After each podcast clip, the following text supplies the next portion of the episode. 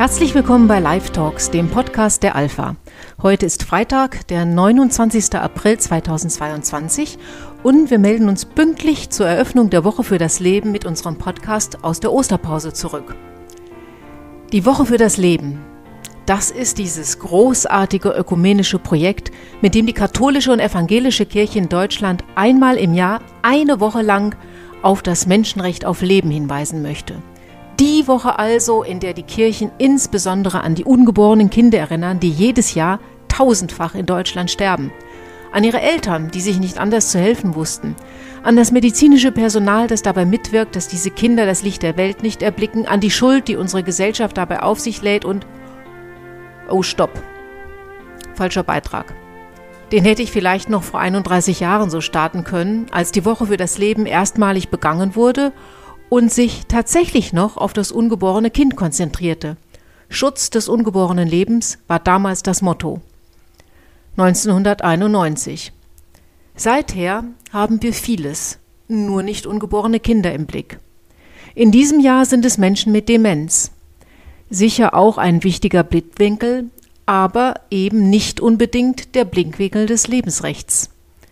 Dabei gäbe es Anlass genug, als Kirchen sehr lautstark die Stimme für die Ungeborenen zu erheben.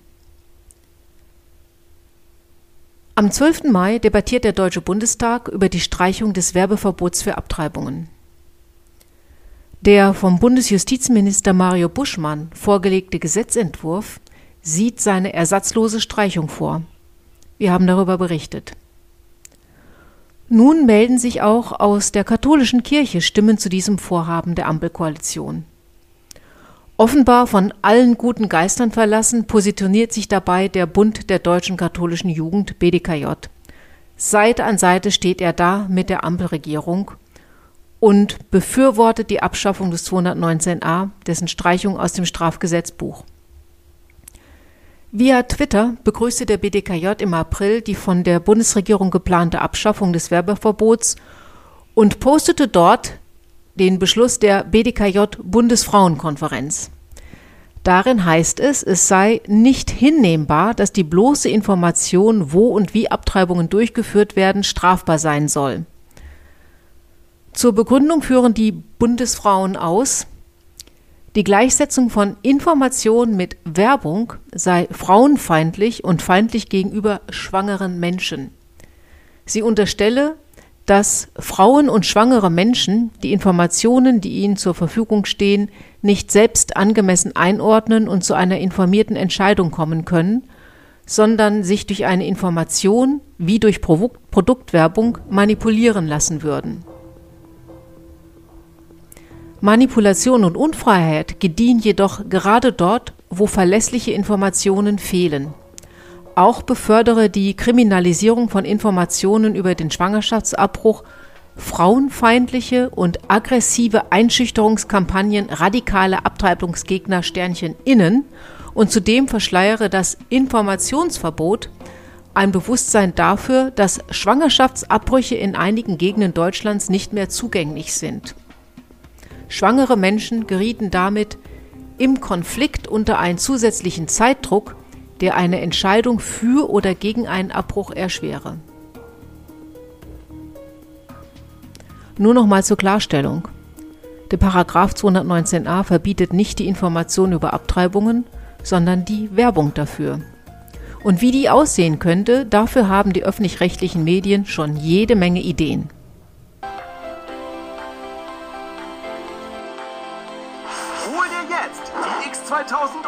Abtreibung von Pharmasonic für nur 199 Euro. Hallo, ja, Metzentin mein Name. Hallo. Äh, ich wollte mir eigentlich nur ein neues Pillenrezept rausholen, aber jetzt sehe ich auf Ihrer Website gerade, dass Sie auch Abtreibungen anbieten.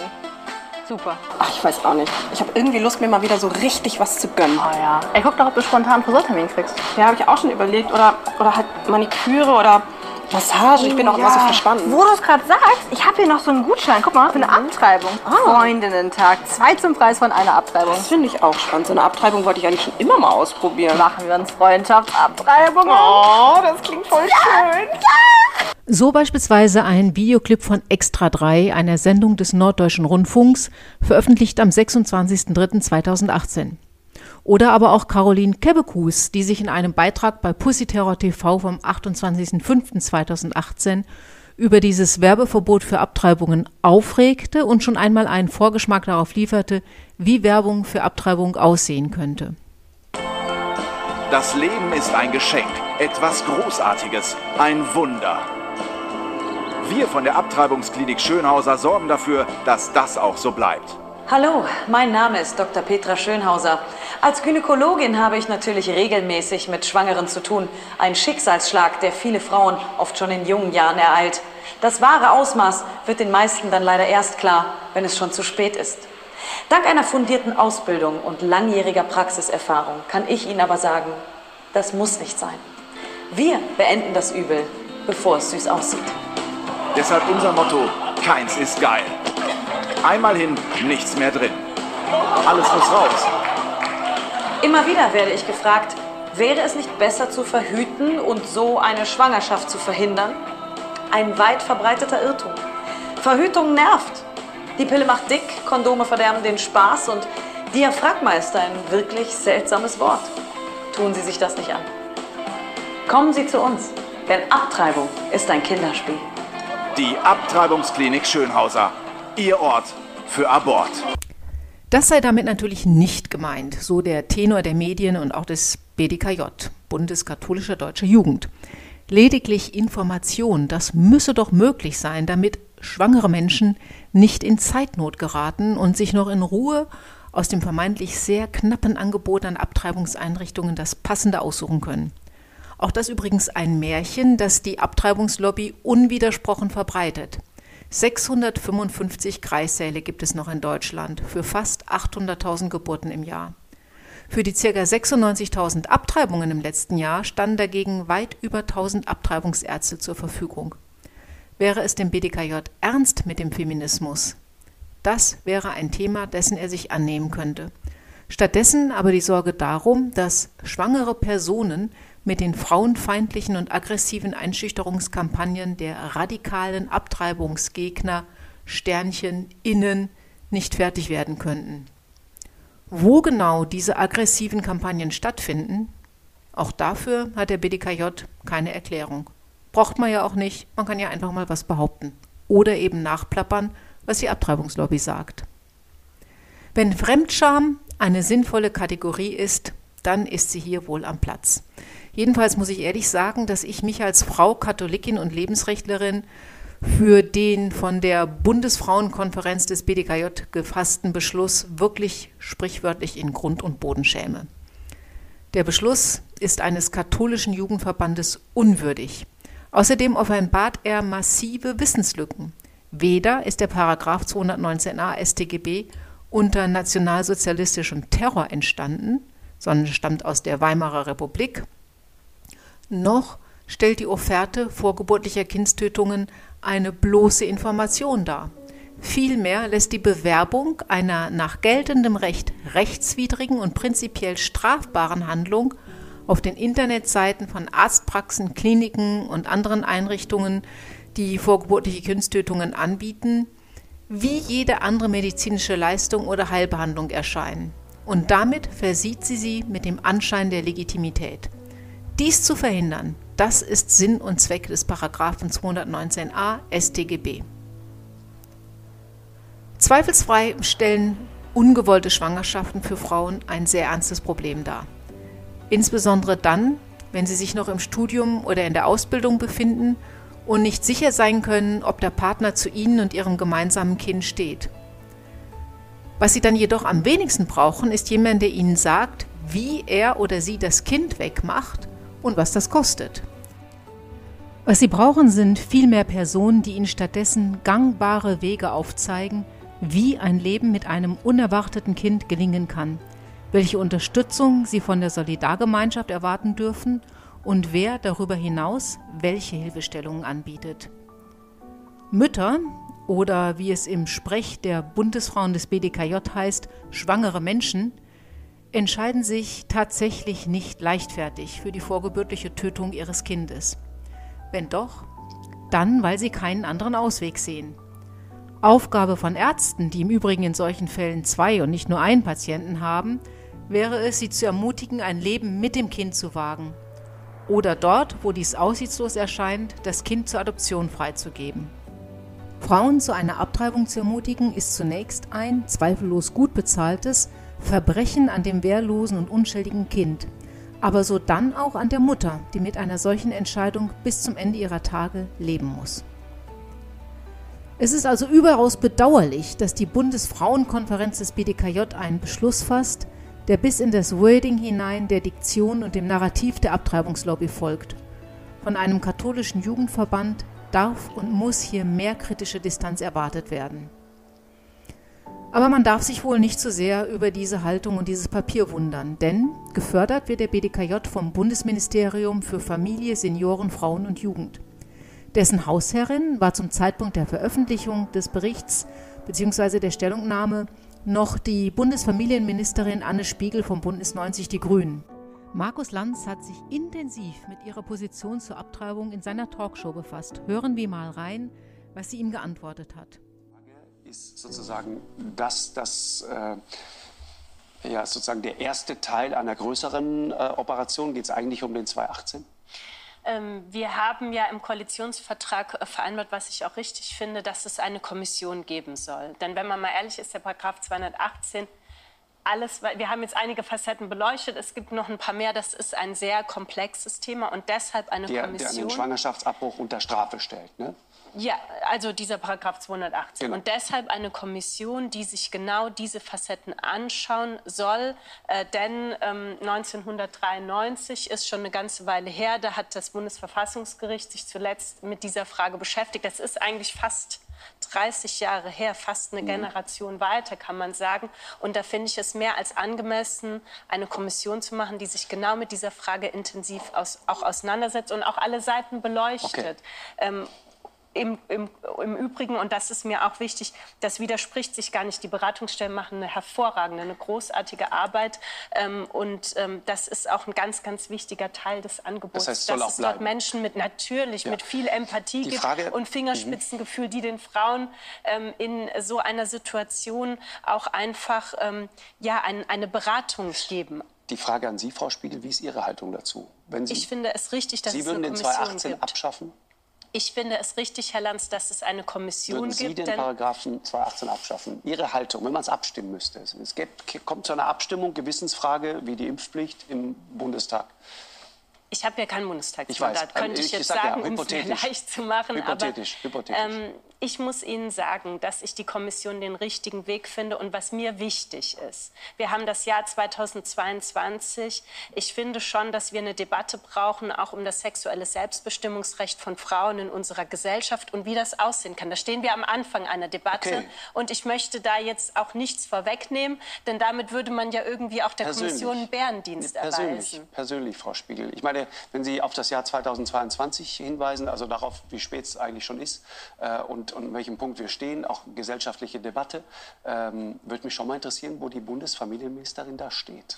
Ich stehe dazu und finde das genau richtig und unterstreiche, dass, dass es eine Kommission gibt, die sich genau damit auseinandersetzt und dass wir wirklich diskutieren, was bedeutet denn das okay. genau, nicht nur diskutieren, sondern auch zu Ergebnissen kommen, Aber sexuelles Selbstbestimmungsrecht, sexuelles Selbstbestimmungsrecht von Frauen in unserer Gesellschaft. Das finde ich wichtig.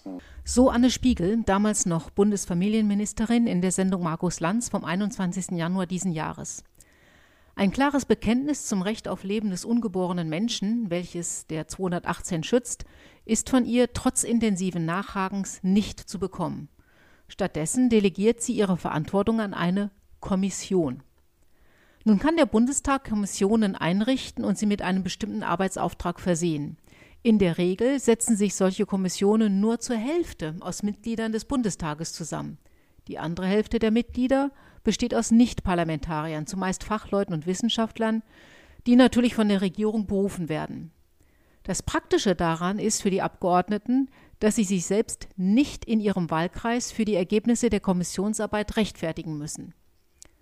Den Wählern, die dann beispielsweise mit einer Abschaffung des Paragraphen 218 unzufrieden wären, können sie einfach erklären, was sollten wir denn machen? Die Kommission hat festgestellt, dass der Lebensschutz ungeborener Kinder nicht mehr zeitgemäß ist. Da mussten wir doch handeln.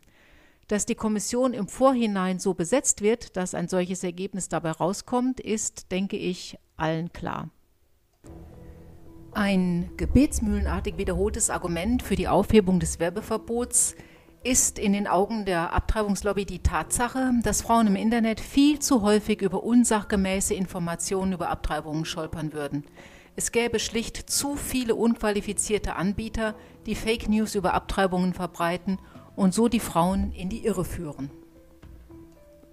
Den Beweis für diese Behauptung tritt niemand an. Er ist doch schwer zu führen. Wer das Wort Abtreibung googelt, landet als erstes auf den Seiten von NetDoktor. Diese Website wird von Ärzten, Biologen und Fachjournalisten erstellt, die in leicht verständlicher Sprache medizinisches Wissen vermitteln. Die nächsten Treffer führen zu Medienportalen. Südwestdeutscher Rundfunk zum Beispiel oder die Sendung Quarks vom BDR. Alsdann tauchen Abtreibungsanbieter wie Pro Familia oder die AWO auf. Unter den ersten Treffern befindet sich auch die Webseite der Alpha. Mit ihren Informationen zur Abtreibung allerdings sind diese nachweislich sowohl medizinisch als auch faktisch völlig unangreifbar. Fake News finden sich eher auf den Seiten des Südwestrundfunks, der im Bezug auf die psychischen Folgen der Abtreibung auf die Rocker-Studie der Universität Kalifornien verweist. Diese Studie gehört bei der Erforschung der psychischen Folgen einer Abtreibung zu den meistzitierten Quellen überhaupt.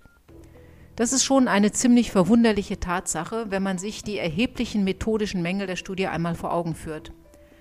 Abgesehen davon, dass die sehr spezifische sogenannte Kontrollgruppe, also die Gruppe der Frauen ohne Abtreibung, nicht als repräsentativ für alle Frauen angesehen werden kann, gehört diese Studie außerdem zu einem Programm an der Universität von Kalifornien in San Francisco, das zum Ziel hat, die negativen Folgen von Begrenzungen der Abtreibung in einigen Bundesstaaten der Vereinigten Staaten zu mildern.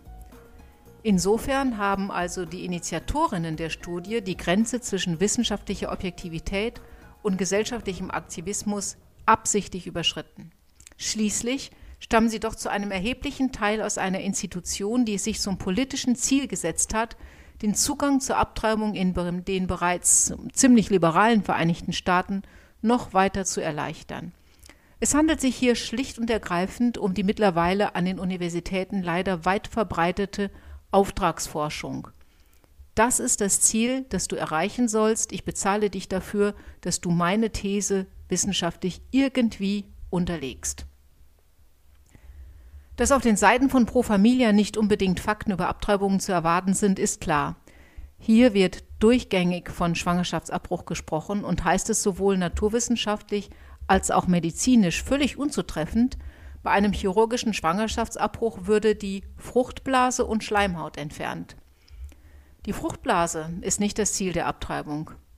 Sie wird in der Medizin auch als Blasenmole oder Windei bezeichnet. Dabei wird in der Gebärmutter eine leere Fruchthöhle festgestellt, obwohl der Schwangerschaftstest positiv ist und auch das Schwangerschaftshormon HCG nachweislich gebildet wird. Es kommt entweder zu einer Fehlgeburt oder die Fruchtblase ohne Embryo wird durch Ausschabung entfernt. Ziel der Abtreibung ist aber natürlich genau diese Embryo. Nicht die Fruchtblase verursacht den Schwangerschaftskonflikt, sondern der ungeborene Mensch, der sich in ihr befindet und der mit einer Abtreibung beseitigt werden soll. Wer dann bei einer Abtreibung davon spricht, dass eine Fruchtblase entfernt wird, streut den Frauen Sand in die Augen und verbreitet Fake News. Statt Fakten also genau das, Fake News. Und statt eines einzigen Wortes über das Lebensrecht des ungeborenen Menschen viele Worte über das Selbstbestimmungsrecht der Frau auf den Seiten von Pro Familia. Fake News übrigens auch in einem Beitrag von Represent, in dem eine Pro-Choice-Aktivistin ihre chemische Abtreibung so beschreibt. Also ich habe mit dem medikamentösen Schwangerschaftsabbruch ähm, abgetrieben und als ich dann bei der Ärztin saß und die Tablette bekommen habe, die musste ich vor ihren Augen einnehmen, habe ich sie runtergeschluckt und dachte mir so, ernsthaft, so, das, das war's jetzt? Und dann hieß es so, jetzt ist ihre Schwangerschaft offiziell beendet. Und ich dachte so, aha. Und dann habe ich die Tablette geschluckt und dann bin ich in die Hochschule gefahren und habe eine Klausur geschrieben. Und dann ähm, gibt es zwei Tage später nochmal zwei Tabletten, die dann vaginal eingeführt werden. Und als der Embryo abging, habe ich mich ein bisschen gefühlt als hätte ich ein Ei gelegt, ehrlich gesagt, weil es so aus einem rausplumpst. Und danach habe ich mich so erleichtert gefühlt. Also es sind wie 300 Kilo sind von mir abgefallen. Ich konnte wieder atmen, ich konnte wieder rausgehen, ich konnte wieder das Leben genießen, ich konnte unter Menschen sein. Ähm, das war eine wahnsinnige Erleichterung. Soweit Represent vom 24.09.2020. Ich habe ein Ei gelegt. Viel mehr Fake News in Bezug auf Abtreibungen geht wohl kaum. Dass eine Pro-Choice-Aktivistin wie Adriana Beran vom Bündnis für sexuelle Selbstbestimmung Münster sich selbst mit einem Huhn vergleicht, lässt in Bezug auf ihr Frauen- und Menschenbild schon tief blicken. Dass sie ihre Abtreibung in derart rosigen Worten derart euphorisch schildert, wirft ein weiteres Schlaglicht auf ein Narrativ, das von der Abtreibungslobby gern bedient wird. Keine Frau macht sich die Entscheidung abzutreiben leicht. Ziel solcher Videos ist es offensichtlich, daran etwas zu ändern. Und mal ehrlich, klingt das nicht schon ein bisschen wie ein Werbevideo für eine chemische Abtreibung? Das sind also jetzt die Aktivistinnen, die der BDKJ mit seiner Positionierung zum Werbeverbot für Abtreibung unterstützt. Das sind die mit unseren Kirchensteuermitteln finanzierten Funktionäre, die auf dem Katholikentag in Stuttgart in einem großen Zelt und mit verschiedenen Podien unterwegs sind, ebenfalls aus Kirchensteuermitteln finanziert und dort ihre teils ziemlich deutlich kirchenferne Agenda betreiben. Nur nebenbei bemerkt, dem Bundesverband Lebensrecht wurde von den Betreibern des Katholikentages eine Abfuhr erteilt. Dass die Lebensrechtbewegung in Deutschland dort kein Podium bekommt, ist nichts Neues, das sind wir gewohnt. Dass aber der Dachverband der Lebensrechtler nicht mal die Genehmigung erhält, auf dem größten deutschen Katholikentreffen einen Stand zu betreiben, ist eine ganz neue, sehr offensichtliche Form der Ablehnung. Nun hat der Vorsitzende der Jugendkommission der Deutschen Bischofskonferenz, Weihbischof Johannes Wübbe, den Forderungen des BDKJ nach Abschaffung des Werbeverbots für Abtreibungen deutlich widersprochen. Zugleich aber zeigte sich der Weihbischof für die differenzierte Auseinandersetzung des BDKJ mit dem Thema erkenntlich. Was an dessen Statement eine differenzierte Auseinandersetzung mit dem Thema erkennen lässt, bleibt sein Geheimnis. Wer auf der einen Seite das Narrativ der schwangeren Person im Konflikt mit ungenügenden Möglichkeiten zur Abtreibung beschwört und andererseits von aggressiven, radikalen Abtreibungsgegnern spricht, differenziert nicht, sondern fällt simple, schlichte Pauschalurteile. Dazu passt, dass Yvonne Eberhardt, die Referentin für Jugendpolitik, Mädchen- und Frauenpolitik und Genderfragen, schon vor Jahren ein Gespräch mit dem Bundesverband Lebensrecht rundheraus abgelehnt hat. Auch das Ringen des Dachverbandes der katholischen Jugendverbände um das Frauenbild und eine klare Abgrenzung der Thematik von Diskussionen um den Paragraphen 218, der den Schwangerschaftsabbruch regelt, seien wichtig, so der Weihbischof weiter. Dennoch teile er die Auffassung des Jugendverbandes nicht. Der Schutz des ungeborenen Lebens hat für mich uneingeschränkte Priorität. Die Hilfe für schwangere Frauen in Konfliktsituationen sei ein zentraler Teil des kirchlichen Dienstes. Der unabhängigen psychosozialen Beratung und dem persönlichen Beratungsgespräch kommen dabei eine zentrale Bedeutung zu und müssen gestärkt werden, so der Weihbischof. Recht hat er. Der BDKJ ringt, das kann man wohl sagen. Er ringt jedoch, folgt man seiner Webseite, hauptsächlich mit Kernelementen des christlichen Glaubens. Wer das Tötungsverbot derart relativiert, dass er Werbung dafür erlauben möchte, hat nicht nur mit der katholischen Kirche, sondern auch mit dem Gott des Christentums nicht mehr viel am Hut. Es wird Zeit, dass die Bischöfe hier ein deutliches Signal senden. Ein katholischer Jugendverband muss modern sein, will er die Jugend ansprechen. Er muss die Sprache und die Anliegen der Zeit erkennen und aufgreifen. Wenn er dabei jedoch den Zauber und die Kraft der katholischen Identität und Wurzeln gegen die kurzlebigen Parolen des Zeitgeists eintauscht, bekommt er ein Klientelproblem. Gläubige junge Katholiken stößt er ab, weil sie mit der Anbiederung an die moralischen Imperative der linksgrünen Ideologien nichts anfangen können. Und all die, die außerhalb der katholischen Kirche stehen, suchen die Verwirklichung solcher Ideologien lieber gleich beim Original, den Jusos oder den jungen Grünen. Wir schließen heute mit einem Lied von Libera. Das ist ein Knabenchor aus Norbury im Süden Londons. Der Chor wurde zunächst unter dem Namen Angel Voices, Engelsstimmen, bekannt. Sein heutiger Name geht auf das Liberame, befreie mich, zurück. Das ist ein Teil des im römisch-katholischen, aber auch im anglikanischen Ritus üblichen Wechselgesangs des Requiems. Libera besteht aus etwa 40 Jungen im Alter von 7 bis 17 Jahren. Diesem Knabenchor ist es gelungen, den mystischen Klang sakraler Musik mit der Moderne zu kreuzen – ohne dabei den Zauber der kirchlichen Musik aufzugeben. Damit hat er sehr erfolgreich etwas geschafft, was der BDKJ leider überhaupt nicht hinkriegt. Das ausgewählte Lied heute heißt Song of Life. There is a whisper in the dark as a new life comes to be, then a song begins to form as it finds the harmony with the chorus of sound of the world all around. Now it blends in the tune, joining the endless song of life. Es ist ein Flüstern in der Dunkelheit, wenn ein neues Leben entsteht. Dann beginnt ein Lied zu entstehen. Wenn es die Harmonie findet mit einem Chor von Klängen der Welt rundherum. Jetzt mischt es sich in die Melodie, in das endlose Lied des Lebens. Libera.